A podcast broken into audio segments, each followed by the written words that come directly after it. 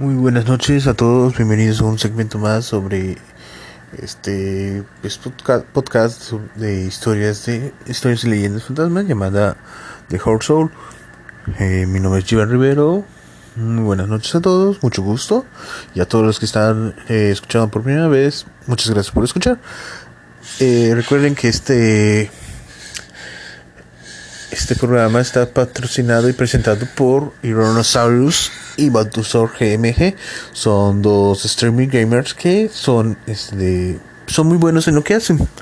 También, al igual que, al igual que yo, solamente eh, hacen ese tipo de cosas para poder este, de, pues, tener, llevarse un rato con ustedes. Que al fin y al cabo estamos intentando eh, sobrevivir ante esta pandemia. También eh, mencionarles que está patrocinado por Mr. Balam.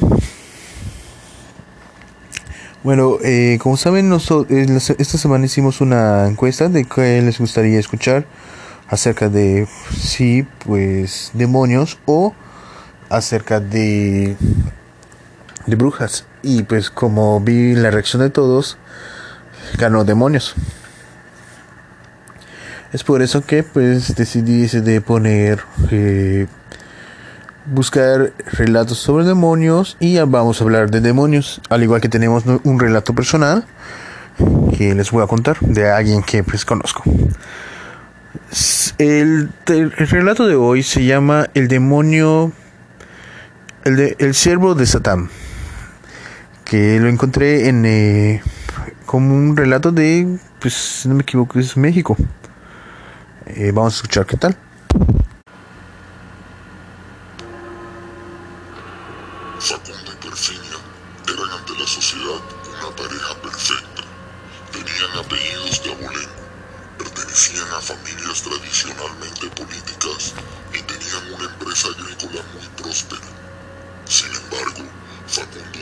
apostador empedernido y a causa de su vicio sus riquezas iban disminuyendo vertiginosamente.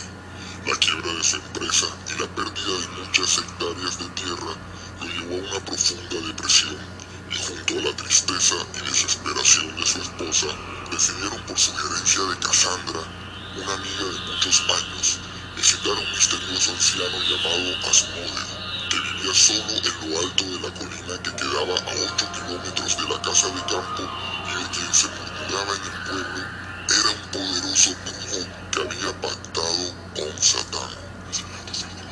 Impulsados por la desesperación y la vergüenza del que dirán, decidieron ir a la cabaña de Asmodeo a eso de las 9 de la noche del 3 de marzo del año 1931. Se vistieron con ropas viejas y grandes sombreros campesinos para evitar ser descubiertos por la gente del pueblo. A medida que avanzaban a pie por un camino empinado y pedregoso, se fue apoderando de ellos una sensación de encantamiento, y de repente aparece silenciosamente frente a ellos un niño de aproximadamente 12 años que los mira fijamente con sus profundos ojos negros y sin pronunciar palabra alguna cada paso de Facundo en perfil era cada vez más pesado y ellos pensaron que se trataba de cansancio. Por instantes, Facundo y Perfinia se miraban, sintiendo ambos el deseo de regresar. Pero cuando esto pasaba por sus cabezas, la mirada profunda de Damián los envolvía, encantándolos hasta que llegaron a la entrada de la cabaña de Asmodio con sapos, serpientes y cabras cocinadas. A estas instancias la pareja estaba completamente atrapada por los encantos del lugar y de Damián, sin que ellos supieran a dónde fue Damián porque desapareció. Se dispusieron a entrar y de repente la antigua puerta de madera de la cabaña de Asmodeo se abre sola y ellos entran lentamente. La pareja queda atónita ante la espeluznante escena que tienen frente a ellos. Se encontraban en una habitación a media luz, pero ello no impedía que pudieran ver cantidad de plantas secas colgadas de las paredes de la habitación, impregnadas de un olor a azufre y sobre una mesa tallada con figuras infernales habían tres murciélagos descuartizados. Asmodio, quien se decía que era un anciano brujo, en realidad se veía como un joven de 35 años con una ligera sonrisa sarcástica y profundos ojos negros semejantes a los de Damián, el niño que nos condujo a la cabaña. Con voz grave y firme le da la bienvenida a Facundo y Perfinia y les hace sentar sobre dos grandes sillones tallados con serpientes. Asmodio procede a preguntarles el motivo de su visita, aunque ya lo conocía, y después de escucharlos les propone realizar un ritual satánico donde comerían carne de murciélago, consumirían hongos y ellos debían entregar de por vida una ofrenda a Satán a cambio de devolverles las riquezas y su posición sociopolítica. Poco conscientes invoca a Satán, quien casi de inmediato hace presencia en medio de una serpiente de escamas azuladas y hablando por boca de Asmodio, pregunta a la pareja, ¿qué me daréis a cambio? Sorprendidos, paralizados y mudos del miedo, Facundo y Perfinia no pueden pronunciar palabras, pero saben que ya no hay marcha atrás. Entonces, Satán hablando por boca de la serpiente les dice, yo les diré qué me daréis. Sus dos hijos, a partir de este momento, serán mis instrumentos para alimentar a mi siervo Asmodio, y él se mantendrá joven. Apenas y sin saber qué estaban aceptando, la pareja asiente con sus cabezas y apenas pueden emitir un sonido de afirmación. Después de cenar, y como si hubiesen despertado de una pesadilla, Facundo y Perfinia se hallan a la puerta de la cabaña de regreso a casa, a eso de las 3 de la madrugada. Pasado tres meses y como siempre, los hijos de Facundo y Perfinia quedaban sin nana que los cuidara. ¿Qué pasa con las nanas de los hijos de Perfinia? Eso preguntaban las chismosas vecinas, que siempre veían cada tres meses a una diferente. A 100 kilómetros del próspero pueblo, en la capital de la provincia, estaba Emily, una hermosa y valerosa joven, feliz porque había encontrado empleo como nana de dos pequeños y adorables niños, y con esto resolvería su apremiante situación económica. Le fueron enviados los gastos para el viaje y a las 6 pm del día siguiente, Emily puntualmente tocaba la puerta de la gran hacienda de Facundo. Un lugar lujoso y hermoso, y más aún contenta porque su trabajo solo consistía en cuidar a esos adorables chicos de 5 y 7 años, quienes cuando fueron presentados por sus padres les parecieron un encanto. La pareja dijo a Emily que habían sido a cenar a la casa de sus padres y que por esa noche solo tendría que jugar un par de horas con los niños y que luego subieran al piso de arriba para que los niños se acostaran. Luego de acostar a los niños en una habitación con muchos juguetes en las estanterías, Emily sintió un escalofrío cuando observó la cara de un muñeco a la que le faltaba un brazo y un ojo. Mientras los niños supuestamente dormían, Emily se quedó despierta hojeando algunas revistas que se hallaban en su mesa de noche. A eso de las 11 y 45 de la noche, sonó una campana y Emily, distraída en su lectura, sobresaltó, pero pensó que los padres de los niños habían llegado. Dijo en voz alta, ya voy, pero no escuchó más nada, solo una respiración aterradora a sus espaldas, semejante a la de una enorme fiera. Los niños empezaron a gritar desde su alcoba y Emily trató de auxiliarlos. Entró su habitación a oscuras porque la lámpara no encendía. Tocaba las camas de los niños, pero ellos no estaban. Fue entonces cuando sintió que unas fuertes manos como garras la tiraron de sus tobillos y la arrastraron. Sintió como unos grandes dientes desgarraban la carne de sus piernas. Fueron los rostros de los niños y cómo sus colmillos se acercaban a su cuello. Y la voz de Facundo, su padre, que decía, niños, terminen pronto de cenar, no dejen ni una gota.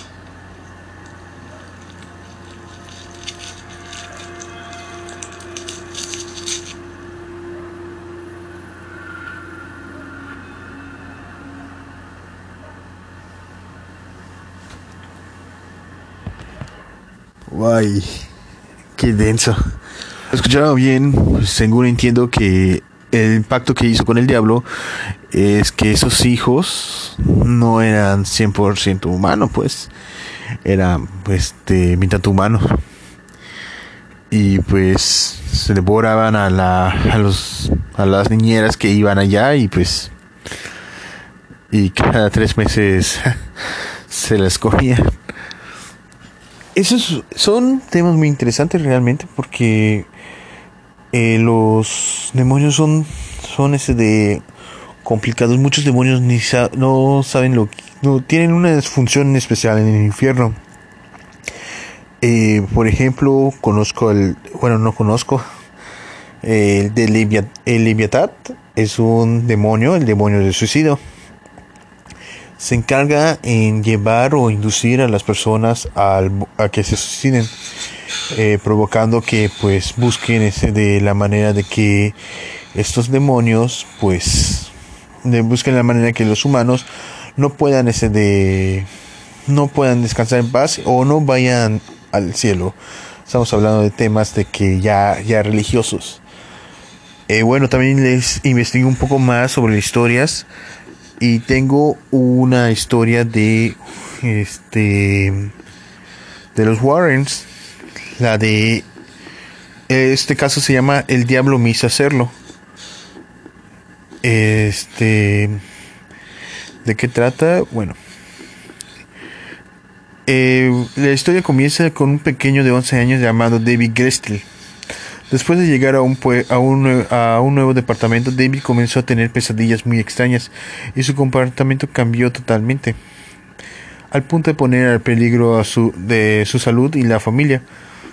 Desesperados, sus padres terminan por contactar a los Warrens, quienes confirman la teoría que ya mantenían a su hijo, que confirmaron la teoría de que su hijo ya estaba poseído, pues este, pues bueno, los dice que el matrimonio experto enseguida organizó un, un exorcismo en el que estuvieron presentes los padres David, algunos sacerdotes, los Warrens y la, hermana y el cuñado del pequeño, David Grestel y Arne Johnson. Arne Johnson no creía que no creía en las situaciones paranormales durante la ceremonia retaba a los espíritus a poseerlo a él. Meses más tarde, el escándalo comenzó. Aaron Johnson había asesinado a su casero.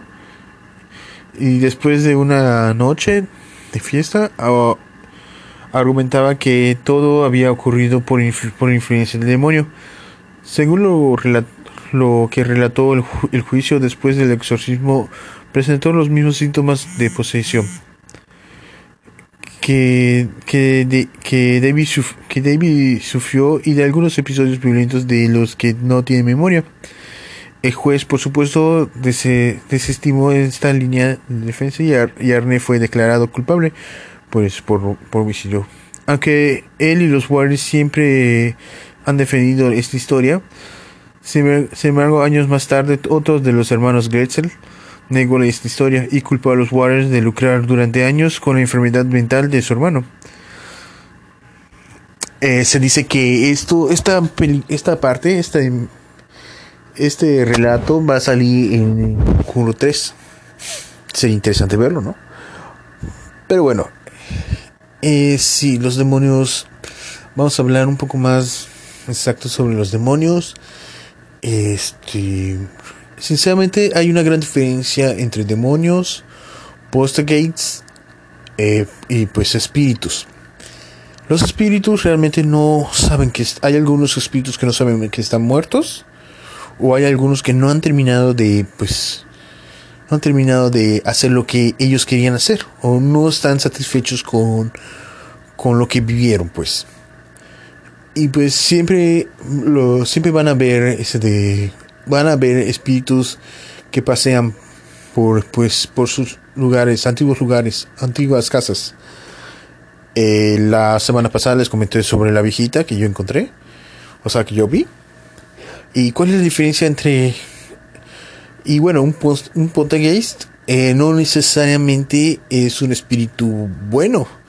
Eh, puede ser un espíritu travieso o pues maligno igual porque ellos son son este son espíritus los cuales fueron profanados normalmente pasa con las con los cementerios indios cementerios pues malditos que pues algunos propietarios algunos ayuntamientos ponen casa o trasladan ese cementerio a otro lugar.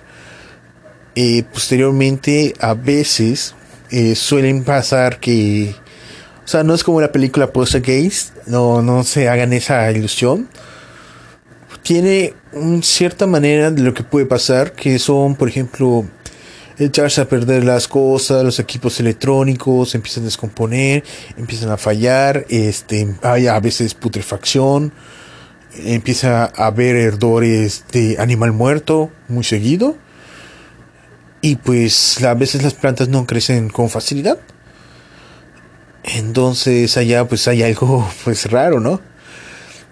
Eh, sí, al igual que lo que pasa es que a veces se abren las puertas, a veces se abren las los ah, bueno si tienen a la cena, ventanas, cosas así.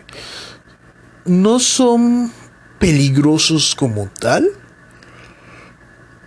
bueno, no, te van a dar un gran susto, la verdad, te van a dar un gran susto, van a tirar este, cosas y te vas a asustar. Eh, en cambio, los espíritus, pues a lo mejor los vas a ver y los espíritus los puedes ver este, a cualquier hora realmente. No siempre es a las 3 de la mañana como se cuentan las historias.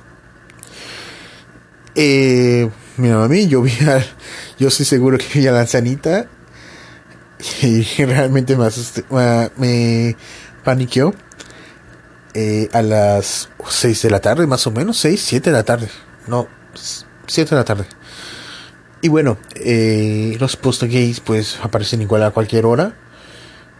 Y pues hace su presencia haciendo esos, esos juegos, ¿no? O esas, esos efectos que les comenté.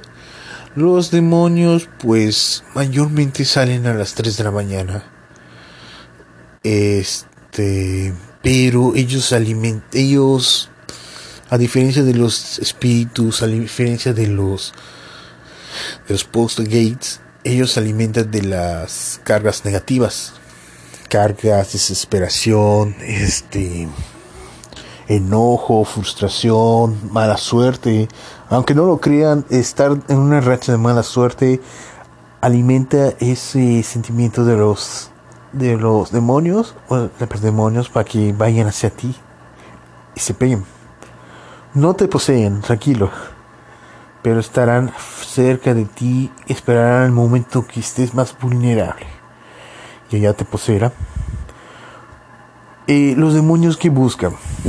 Los demonios mayormente buscan este lograr su función en el infierno. Hay demonios que torturan. Y también buscan el hecho de poder poseer a alguien, tomar el control de alguien para poder hacer sus sus funciones en la tierra, así como así en la tierra como en el infierno. Eh, sí, los demonios igual pueden mover cosas, pueden asustarte. Eh, es muy... Es más violento, muy violento, realmente. Por eso siempre tengan fe, tengan fe en, pues, en Dios. Este, si sienten que hay una carga así, eh, pues piensen en otras cosas. Realmente no es. No se pongan a pensar en qué es el demonio que les está siguiendo. Porque puede ser que esa misma carga negativa que estés creando te haga que, haga que ellos aparezcan. Y bueno, Los demonios realmente no. No podemos decir que. Eh, que sabemos el nombre de todos los demonios. Son un montón de demonios. Eh, bueno, ya vieron que si ya han visto los conjuros, se han visto los Annabelle, se han visto todos esos esos esas películas, mencionan algunos demonios. Este, en Conjuro 2, si no me equivoco, se llama Balak, el profanador, la serpiente. Este, en una película me acuerdo haber visto a Leviatán y también lo investigué. Leviatán es el dios, es el dios, perdón, es el demonio del suicidio. Se encarga de, como les dije, se encarga de llevar a todas las personas que a que se suiciden y se encarga de llevar y esas almas que se suicidaron se encargan de llevarlas al infierno como aquellas almas que nunca van a descansar en el cielo o mejor dicho nunca van a ir al cielo según cuentan las las escrituras no según lo mencionan en muchos en la Biblia pues dicen que si te suicidas eh, no no el lugar para ti no es el no es el cielo debido a que tú a que tú rechazas lo que Dios te dio. Si me equivoco, por favor, póngamelo en el en mi en mi Facebook o pónganlo en un comentario. No están libres a comentar. Y también hay otro demonio, bueno, el de Annabelle, no sé cómo se llama, les desconozco. Sí me acordé, pero hace años que dejé de leerlo. Hay uno que se llama el ¿cómo se llama? el demonio mamón.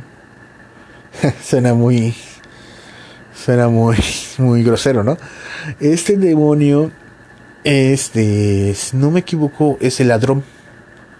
Este pues te roba. Es el que se encarga a que las personas te roben. Técnicamente los demonios tienen como función este, hacer cosas malas encargados de hacer que tú hagas cosas malas. Como matar, este... Obviamente no podemos culpar a los demonios por nuestras acciones humanas. Eh, nuestras acciones humanas son consecuencias de nuestros pensamientos. Pero si vamos a ese ese ese este lado este lado de demonología ellos se encargan en esta parte. Y obviamente cuando tú mueres ellos te juzgan, o sea, ellos te llevan a donde donde tú perteneces a un castigo. Y el infierno se supone que es un lugar donde pues te condenan, de un lugar donde tú pasas tu lo que tú hiciste, tú lo vas a recibir. Es como el karma. Tú haces acá, en la vida tú haces algo y el karma se encarga de devolvértelo. Si haces algo bien, te devolverán bien. Si haces algo mal, te devolverán el mal. Y bueno, eh, estamos hablando de demonios. Y les voy a contar ahorita en este poco tiempo este acerca de una historia que pues le pasó a un amigo. Dice él que pues sí vio a un demonio. No sé si es real, pero bueno. Este amigo se llama Oscar. Obviamente no es su nombre real, le cambié el nombre. Pero, bueno, es un poco difícil explicar, porque quién sabe por qué Oscar estaba allá. Pero bueno, yo antes vivía en una, en una casa por el fraccionamiento del parque. Bueno, allá iba a una escuela y allá conocí eh, una escuela por el por el Parque de la Paz, ya conocí a un amigo que se llamaba Oscar. En ese entonces yo no conocía a Oscar, ¿no? Yo, yo me quité mucho antes. Oscar se quedó allá y nos volvimos a encontrar eh, después. Y bueno, así de la nada empezamos a hablar sobre temas y pues así surgió un tema de historias de terror. Y pues me comentó que en la escuela donde íbamos había encontrado a una niña. Este, pero resulta que esta niña, o sea, la típica historia de la niña fantasma, eh, sí, pero esa niña estaba en la escuela a las 3 de la mañana. Se supone que en el Parque del Paz hay un lugar donde juegan fútbol y están este enfrente de la escuela. Pues Oscar, no sé por qué estaba ya jugando fútbol a las 3 de la mañana con sus amigos. Me dice Oscar que cuando terminó la, su, su partido, bueno, su cascarita, este salió del, del campo y pasó por la escuela. Digo, hay un poco de luz y pues evitas evitas ese de evitas pues pasar por lugares oscuros, ¿no? Como protección. Resulta que en esa en esa escuela vio una niña corriendo durante la cancha. O sea, había una cancha dentro de la escuela. Corrió por allá. Y este se detuvo. Oscar pues se quedó así de raro diciendo ¿qué, qué onda? ¿Qué hace esa niña? La habló, esta niña la, se volteó. Y Oscar se dio un susto, como no tiene idea. Un susto. ¿Por qué? Esta niña resulta que tenía ojos rojos.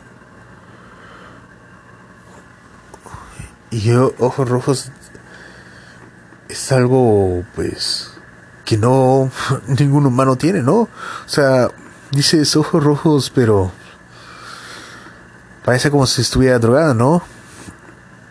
Ojos rojos brillantes.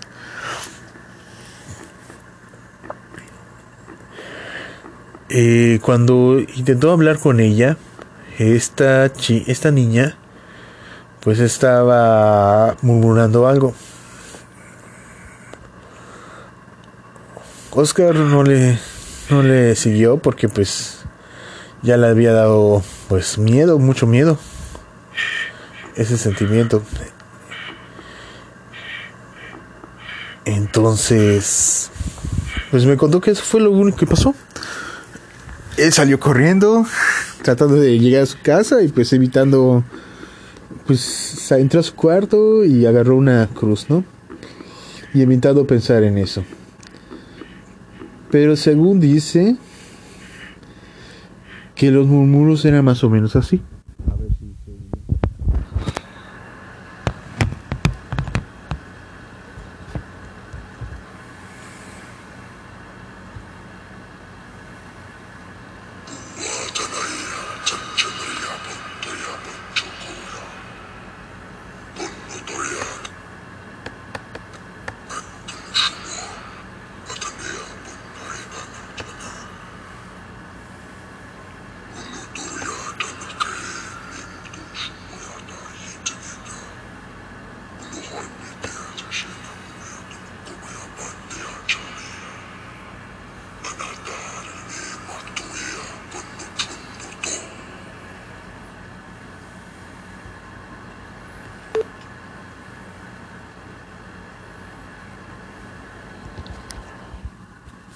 Y bueno, y pues esto, esta es la pequeña relato que le pasó. Después de eso, Oscar no se, la, no se le ocurrió volver a jugar a esta hora. Creo que a cualquiera no le daría gusto verlo o jugar a esta hora. En fin, demonios sí es muy complicado. Yo la verdad nunca he visto ninguno y ojalá nunca verlo, ¿no? Lo que sí, una vez voy a comentar eso, no sé si tienen que ver con demonios, a lo mejor fue una pesadilla. Este. Pues hace unas noches eh, yo estaba tratando de dormir, era la una, la, la una o dos de la mañana y pues tenía en la mente algo, ¿no? Escuchaba algo, ruidos y todo eso Es como todo yucateco, yo duermo en una hamaca. Bueno, estaba con mi hamaca. Y bueno, como todo valiente hombre, hombre, este, espalda plateada, como quieran llamarle. me envolvía en taquito con mi sábana. es que, pues sí, la valentía. Y también, y sí, como si no fuera poco, también me envuelvo en taquito con mi, con la misma hamaca. Es que la valentía es muy grande allá, ¿no? Bueno, para no hacerles largo la historia, este. Así de nada escuché un ruido. Y pues me abrí los ojos. Eh, posteriormente, pues. Abrí los ojos y vi algo. O sea, vi a alguien parado enfrente de mí. Está totalmente oscuro y solo vi que me estaba sonriendo. Y yo así, wey. Y pues me tapé, obviamente, cerré mis ojos y dije, no manches, por favor, no manches. Y pues hasta ahorita no sé qué fue. No sé qué fue o quién fue. Pero sí me dio mucho, mucho miedo, ¿no? Porque si fuera una pesadilla o un sueño, no estaría soñando en mi cuarto. ¿O sí? Y bueno, y qué bueno, lo bueno de todo que no se me subió el muerto. Que luego les explico, bueno, esto de subir el muerto realmente es como un tipo de... Más, más que tipo de parálisis, es como un tipo de efecto biológico. Eh, no existe no existe el hecho que un muerto se te suba. Eh, simplemente es tu mismo cuerpo. Tu cuerpo manda impulsos eh, eléctricos, manda impulsos a tu... tu cerebro manda impulsos a tu cuerpo para que así se estimulen tus músculos, de tal manera de que tus músculos se muevan. Por eso cuando tú sientes que te caes, tu cuerpo hace un este, movimiento brusco solo para que tu cerebro puedes captar que tú sigues vivo o darte a pensar que tú sigues vivo.